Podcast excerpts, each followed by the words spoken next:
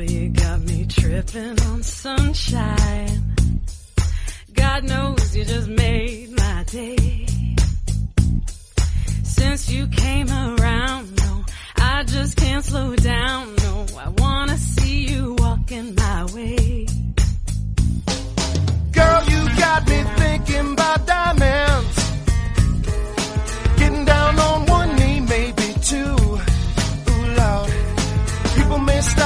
but I don't even care, no. Just as long as I am with you. You got me running on sunshine. Ain't no clouds getting in my way.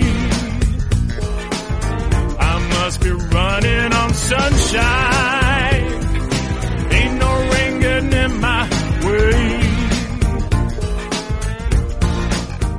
Bienvenidos a un nuevo podcast. ¿Cuánto tiempo? ¿Qué tal estáis? Espero que hayáis disfrutado mucho del verano, aunque aún nos quedan algunos días de vacaciones antes de volver a eso tan conocido. ¿Cómo se llamaba? Ah, la rutina. A mí ya me conocéis, yo soy Ro y podéis seguirme tanto en Twitter como en Instagram. Si me buscáis como arroba friki barra baja gafas y lapicero con dos síes respectivamente. Poneos cómodos y cómodas que hoy vamos a hablar de una de las series más longevas de la televisión, Anatomía de Grey.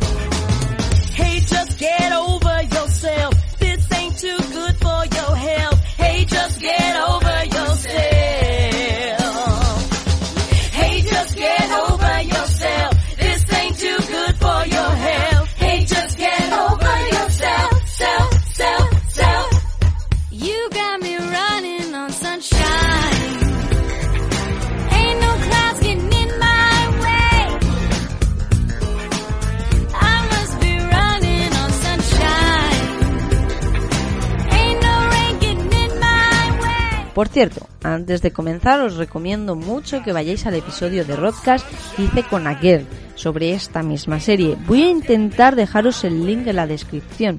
A pesar de que parezca que yo no que yo quiero que se acabe, como siempre digo, por el tema de tener un final digno y no estirar el chicle hasta que simplemente se deje de emitir por falta de audiencia, Anatomía de Grey es de esas series que cuando las ves, si te gusta, si sabes a lo que vas y conoces un poquito a Sonda Rhimes, te engancha como la droga. Ahí, droga, droga de la buena. Y es por esto que en Estados Unidos aún sigue emitiéndose en horario de máxima audiencia. Y ya está confirmada la temporada 18 a falta de una fecha en concreto de estreno. Aquí en España, por fortuna o por desgracia, eso es cosa de cada uno, se dejó de emitir en abierto, pf, yo ya ni me acuerdo, fijaos lo que os digo. Llegados a este punto, debo advertirte que, como en casi todos los rodcasts, en este capítulo se va a hablar con spoilers, igual que lo hicimos en el episodio que os estaba recomendando antes. Así que a partir de aquí, tu responsabilidad.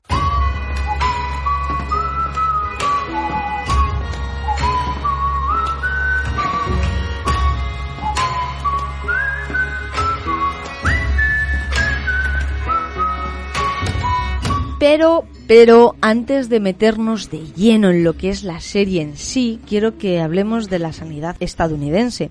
Mirad, no es que yo quiera ir de erudita del tema, ni tampoco es mi intención aburriros con una serie de datos diferentes de diferentes fuentes, nada por el estilo. Pero no sé si os parecerá tan curioso como a mí la gestión, la simple gestión y organización de los hospitales de este país.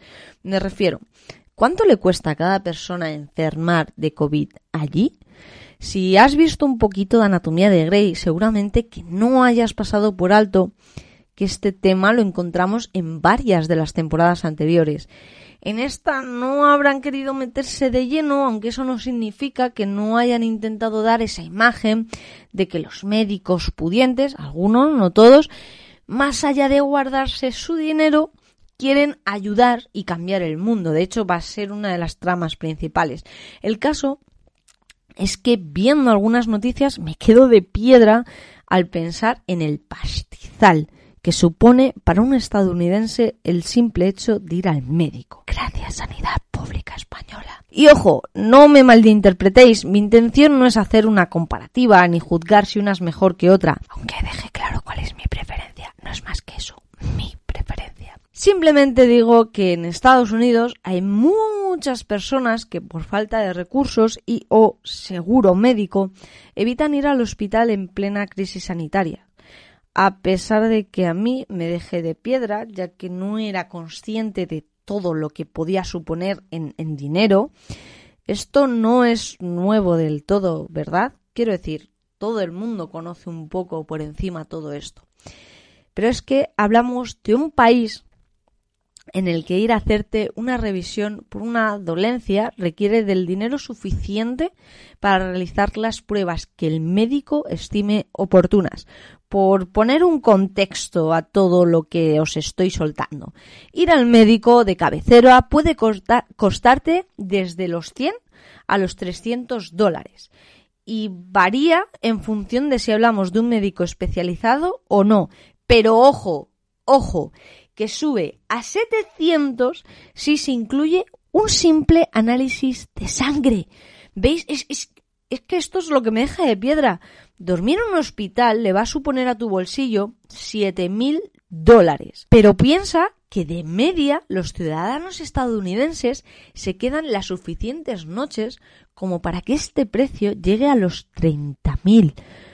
Por ende, si cualquier persona residente allí quiere tener una asistencia sanitaria sin arruinarse, debe de recurrir a un seguro médico, aunque esto en realidad no les asegure nada, puesto que aún así se dan casos de personas que pudiendo acceder a seguros con un, con un presupuesto más reducido, se han tenido que declarar en bancarrota. No obstante, los estadounidenses sí que cuentan con un sistema de sanidad público, pero parece ser bastante, bastante limitado. Se llama Medicare o Medicaid y están destinados a aquellas personas mayores con discapacidad y aquellas que tienen unos ingresos bajos, además de incluir también a los niños la encargada de establecer quién sí y quién no la recibirá es la Administración del Seguro Social, ajena completamente al gobierno federal estadounidense y que pagan todos los ciudadanos mediante impuestos. El resto de residentes pueden acceder al seguro que les ofrecen desde el trabajo o directamente pueden contratar el que más se ajusta a sus necesidades. Y en el caso de no querer o poder contratar ninguno, es que es ahí es cuando tacatá, cuando tienes cualquier incidente médico, tú lo tienes que pagar de tu bolsillo. Hasta que llegó Obama. A ver, a ver. No es que este señor fuera un dios ni nada por el estilo. Te puede caer mejor o peor.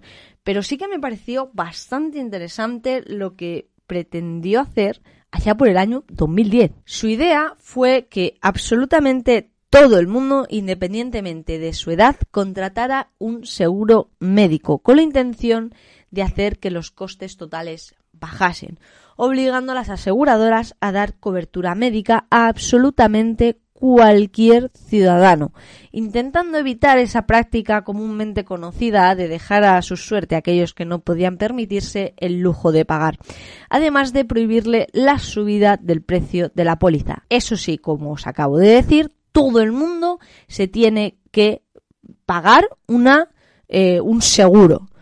Todo el mundo, a riesgo de que al no hacerlo se podrían poner multas en forma de un pago mayor de impuestos a finales de año. Y por último, se tendría en cuenta aquellas personas que no ganasen lo suficiente para darles ayudas económicas. Fijaos que, o sea, no es un un wow, un cambio de la hostia, del no sé qué. O sea, en mi opinión, en base a cómo se gestiona esto en mi país, es que a día de hoy yo creo que eso en España es impensable. Tampoco es que crea yo que los seguros privados se mueran de hambre aquí, ni mucho menos.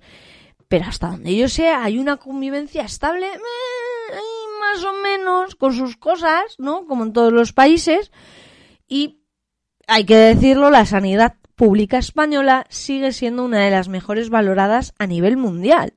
Por ponerle una pega de unas cuantas que tiene, no es todo perfecto, no existe lo perfecto. De hecho, tenemos citas ho- horrorosas de tengo no sé qué aquí y me dan cita para dentro de tres meses, dos meses, cinco meses. Y tienes que estar cinco meses con todo, pues yo qué sé, si tienes algo en el ojo, si tienes algo en el pie, pues es una pasada, sí. Pero bueno, yo creo que aún así mm, no nos podemos quejar demasiado. ¿Se podría mejorar? Sí, todo se puede mejorar. Otra cosa es si hablamos de las manos que gestionan, pero eso ya queda juicio de cada uno. Pues con todo esto tuvo bastante, bastante mala acogida, hasta dentro de su propio partido, ya que los demócratas más conservadores llegaron a votar en contra. Concretamente fueron 39 que junto con todo el Partido Republicano intentaron tumbar la reforma por mayoría en el Congreso sin éxito.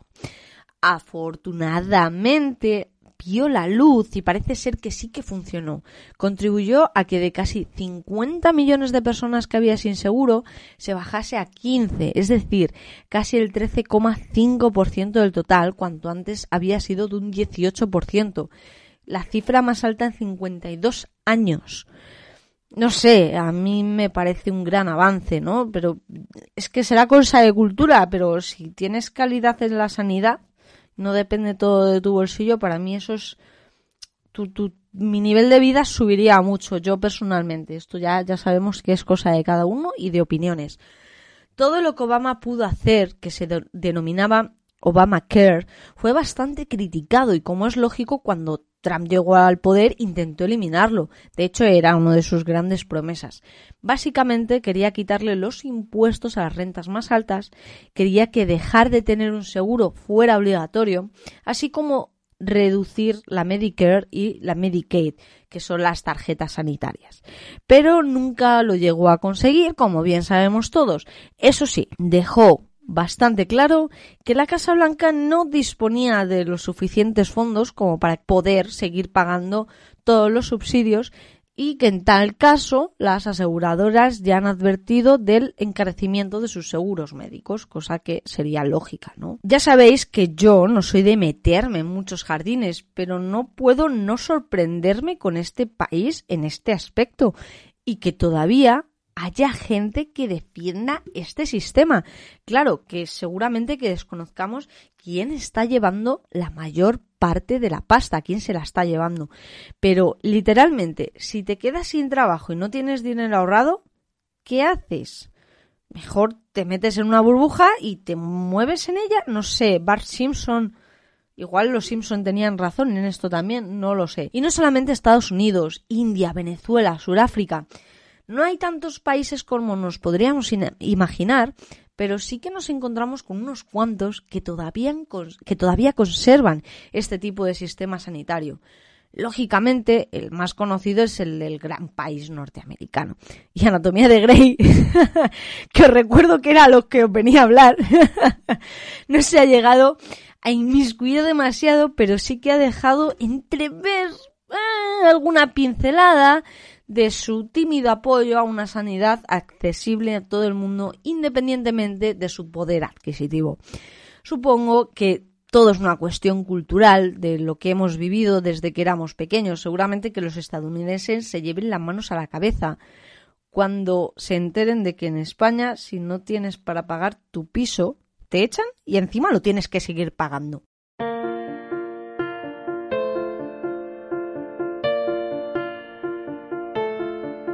Step one. You say we need to talk. He walks. You say sit down. It's just a talk. He smiles politely back at you. You stare politely right on through. Some sort of window to your right as he goes left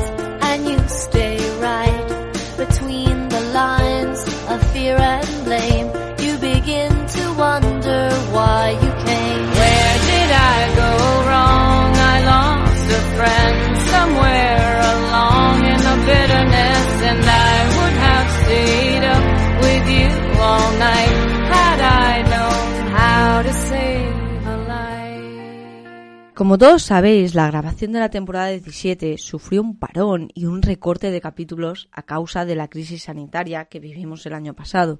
No obstante, en mi humilde opinión, creo que han sabido adaptarse a la situación continuando las tramas que dejaron abiertas en la temporada pasada, además de incorporar todo el tema del COVID, que no ha sido fácil. No he conseguido averiguar si los médicos de Estados Unidos llevaban un traje tan sofisticado como el que vemos en la serie. Me da la sensación de que no, de que simplemente tenían que grabar y mostrar cómo ellos mismos se protegían, pero al mismo tiempo en una serie tienes que mostrar las cosas claras.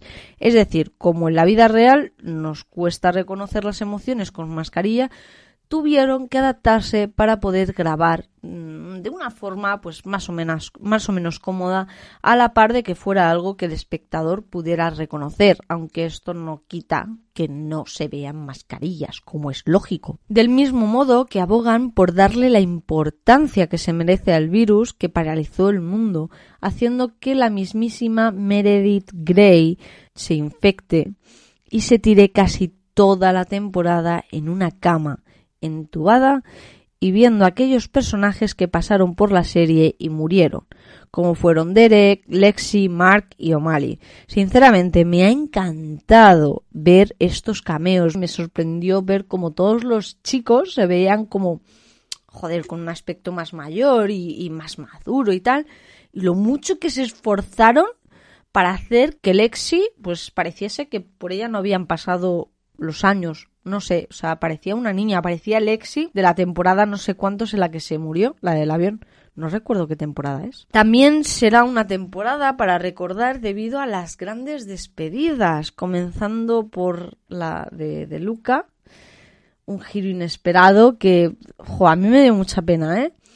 Y bueno, cuya trama principal se desarrolla en un capítulo de Estación 19 y finaliza en la serie de origen. Jackson Avery será otro de los actores principales que nos dan a entender que no van a volver a aparecer, ya que decide marcharse a Boston para ser un manda más que tiene muchas ansias de cambiar el, el mundo. Y junto a él se irá Tom Korasik, otro al que le afectó el COVID y que tuvo la suerte de poder, de poder superarlo sin ningún tipo de secuela. Este doctor, conocido por sus aires de grandeza y superioridad frente a los demás, termina dando un cambio radical después de ver cómo todos los pacientes negros con los que compartió habitación murieron.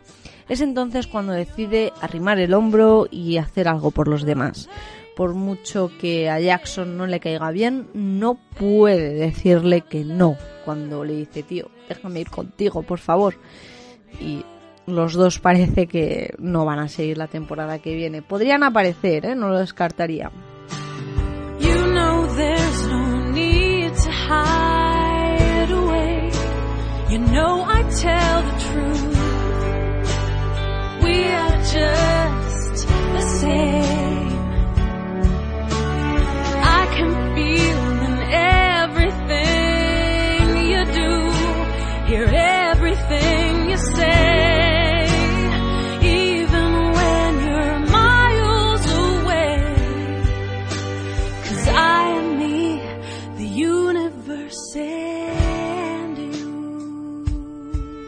Por otro lado, las dos grandes parejas de esta temporada, como son Link y Amelia y Teddy y Owen. Viven situaciones muy tensas, en circunstancias muy diferentes. Link y Amelia se compenetrarán a la perfección y se harán cargo de la casa de Meredith, mientras que ésta continúa ingresada. Los problemas vendrán después, hacia los últimos capítulos, cuando ella confiesa que se siente sola, mientras que Link es completamente ajeno a esto. Sinceramente, me parece un poquito forzado. Los guionistas decidieron que su pareja evolucionara, que tuviera más complicidad y entendimiento entre ellos, pero de alguna manera, supongo que por el contexto previo de cada personaje, hace que algunos sufran más que otros. Anatomía de Grey no es una comedia y los guionistas te lo recuerdan casi a cada momento. Owen es otro personaje atormentado, con muchas secuelas de la guerra, que no termina de tener una vida personal estable. Y no es que yo lo juzgue, de verdad que no.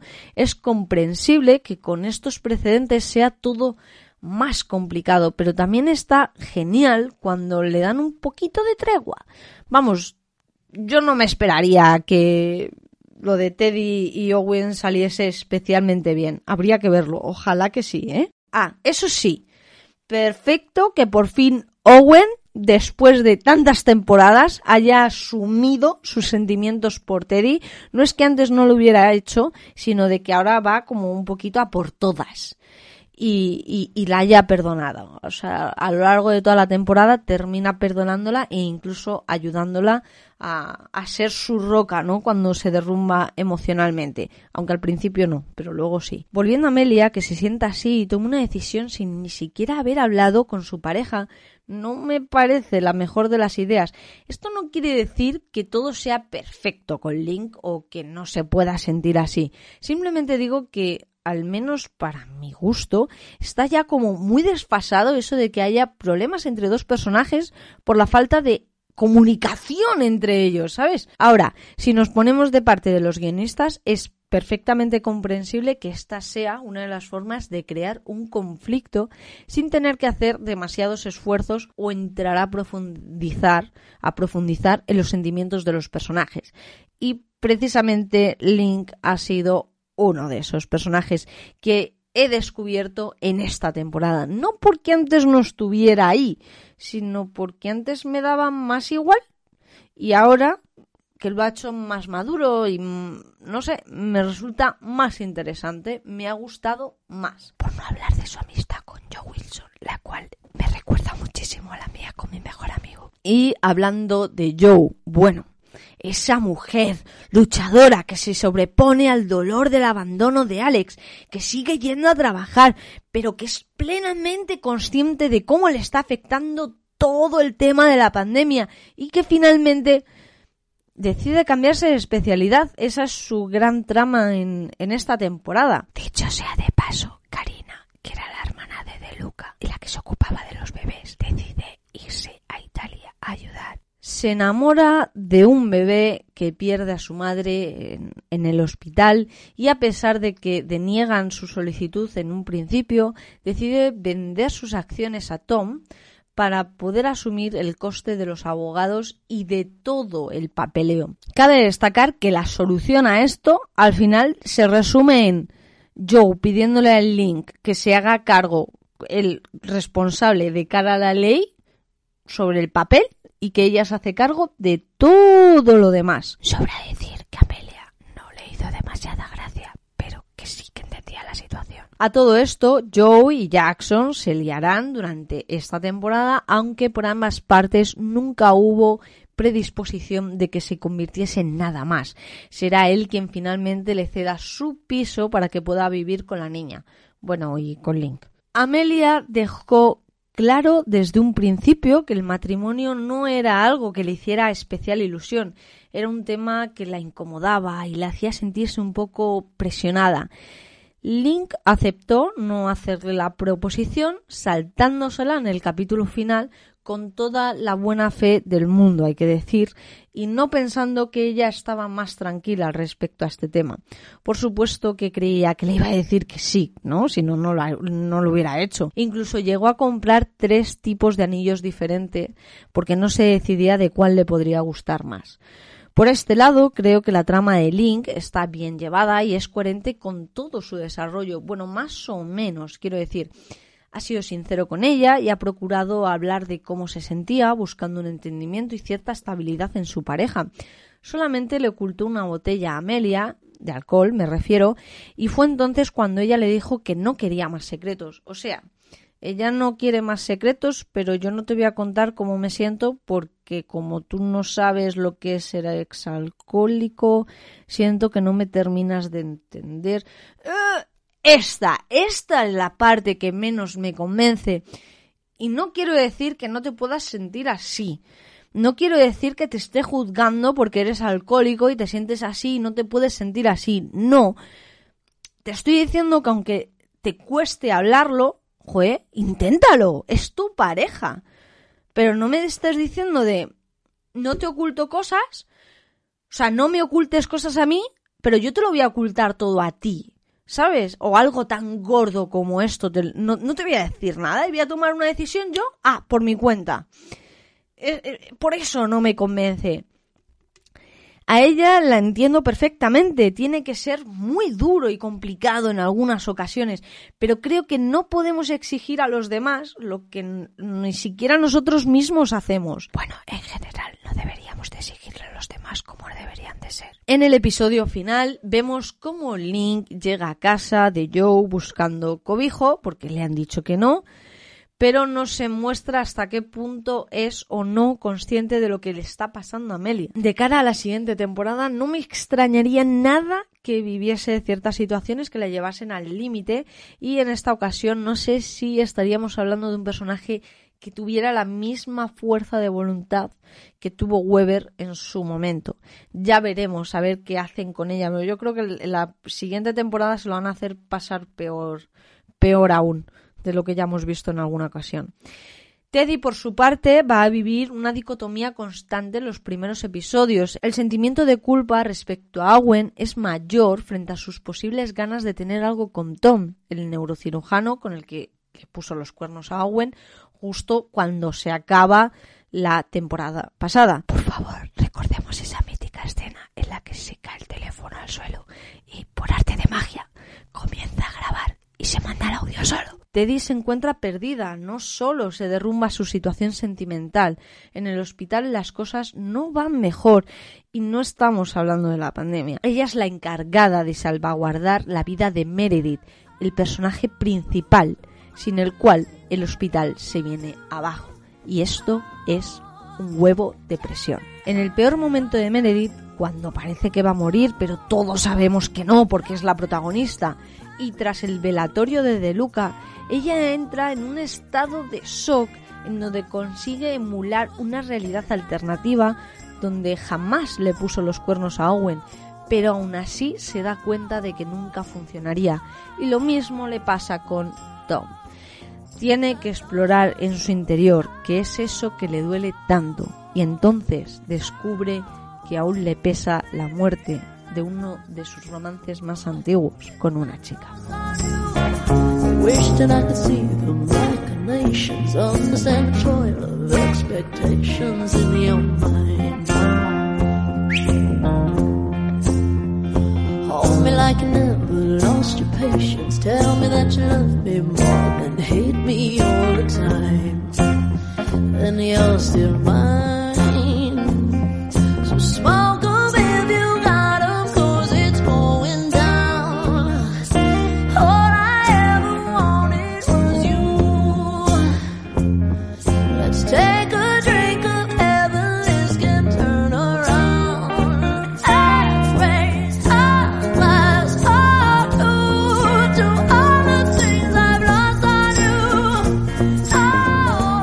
Este nivel de profundidad ayuda a que nosotros, como espectadores, seamos más conscientes de su propia realidad. Todos nos equivocamos y hasta que no pasa el tiempo, no somos conscientes de si una decisión ha sido buena o mala o yo qué sé. El problema reside en cuando nos quedamos anclados en el pensamiento de ¿qué hubiera pasado si hubiéramos tomado el otro camino?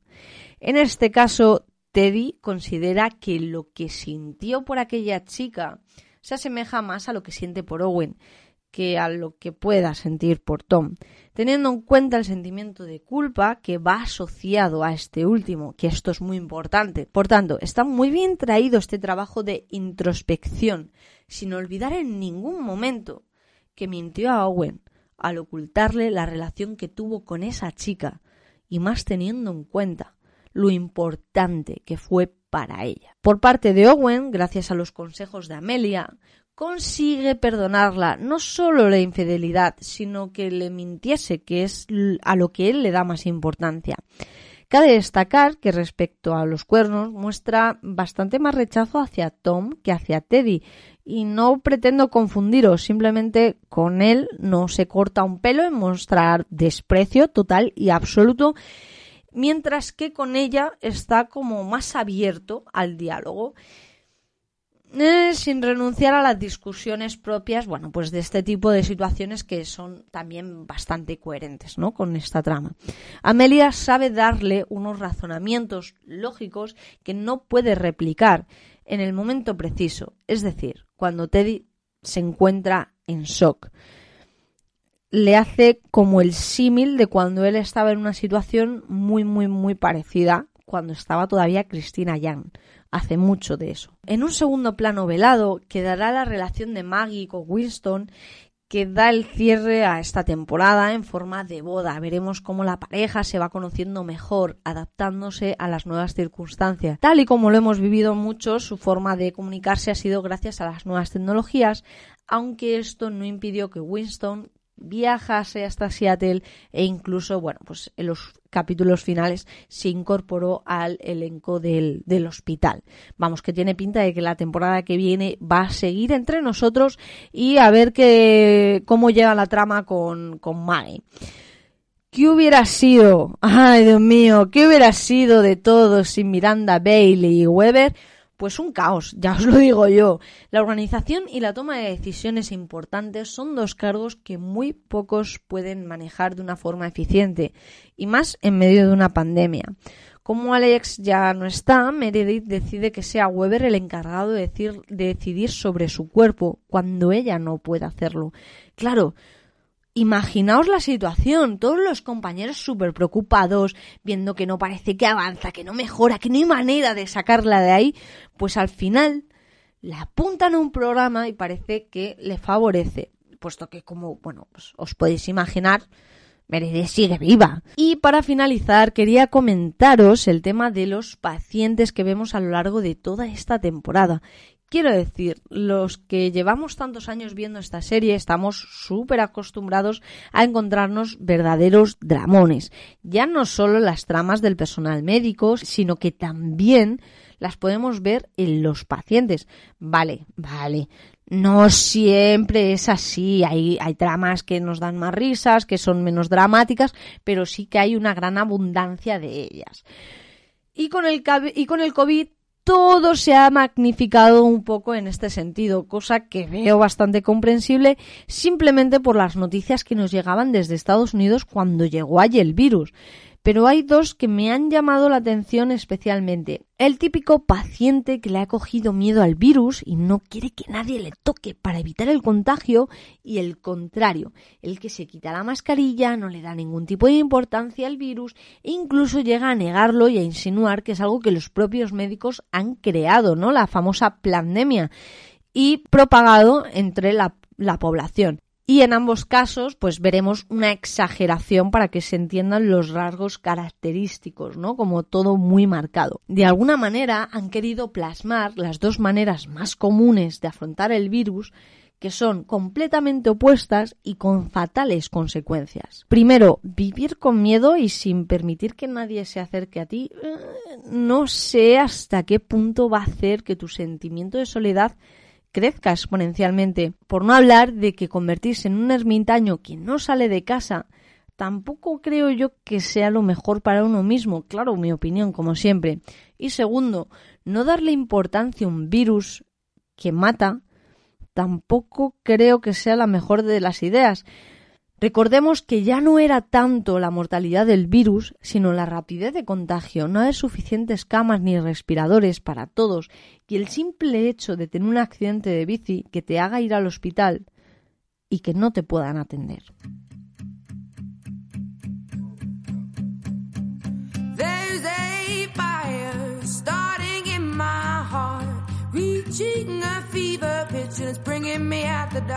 A ver, es que una pandemia tiene que ser muy complicado de gestionar, no vamos a entrar en eso, pero simplemente deciros que me llamó la atención.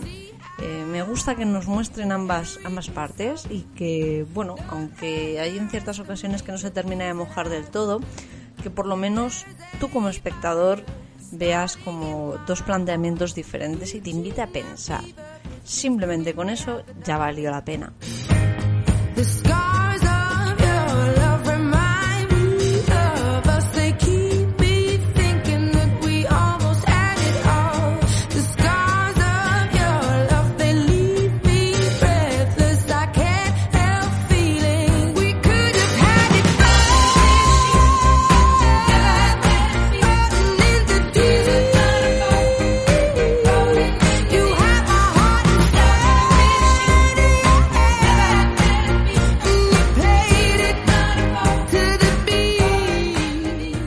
Hasta aquí el podcast de hoy. Sobre todo, me alegro muchísimo si has llegado hasta aquí. Muchísimas gracias.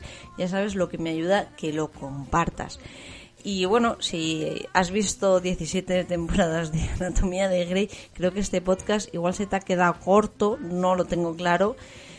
Pero a ver, a ver qué nos trae la próxima, la próxima temporada. Tengo ganas, aunque yo soy, ya sabéis, de esperar a que lo saquen todo del tirón y luego darme el vicio, ¿no? De, de mi vida, viendo Anatomía de Grey y no poder parar. Que me ha pasado con esta temporada, por cierto.